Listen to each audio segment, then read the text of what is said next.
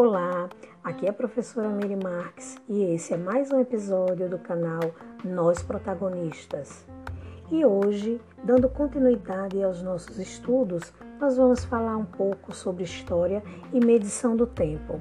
Até aqui, você sabe o que a história estuda. Já falamos que a história estuda as mudanças e permanências ocorridas na sociedade.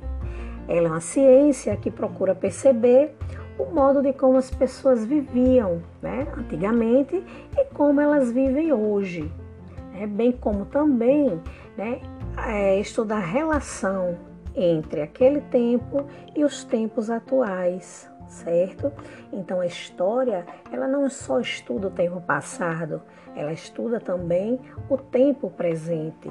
Né? Por isso né, que a gente pode dizer que a história é o estudo dos seres humanos no tempo e no espaço. Já comentamos aqui também né, em relação à medição do tempo. Né? A medição do tempo ela é fundamental para a organização de qualquer coisa. Né?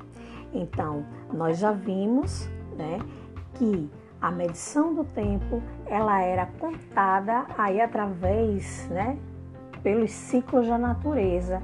Os primeiros grupos humanos, eles utilizavam os ciclos da natureza como referência para medir a passagem de tempo.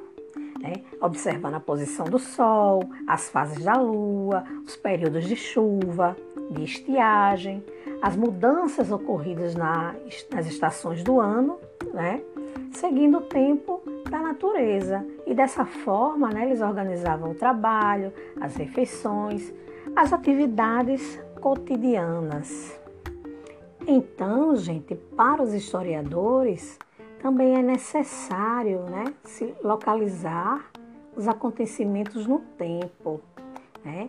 porque todo fato histórico está relacionado a um lugar e a um tempo determinado.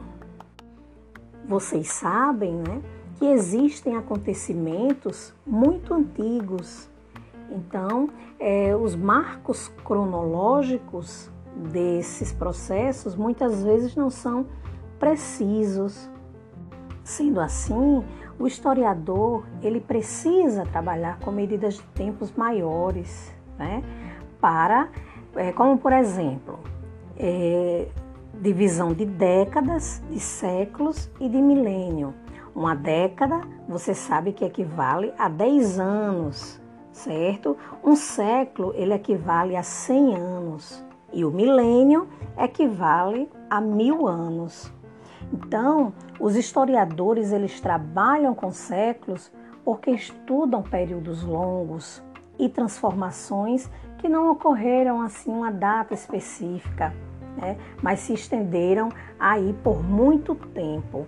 Então, se tem né, um marco cronológico dos acontecimentos, que é uma data importante que serve de referência temporal para o historiador.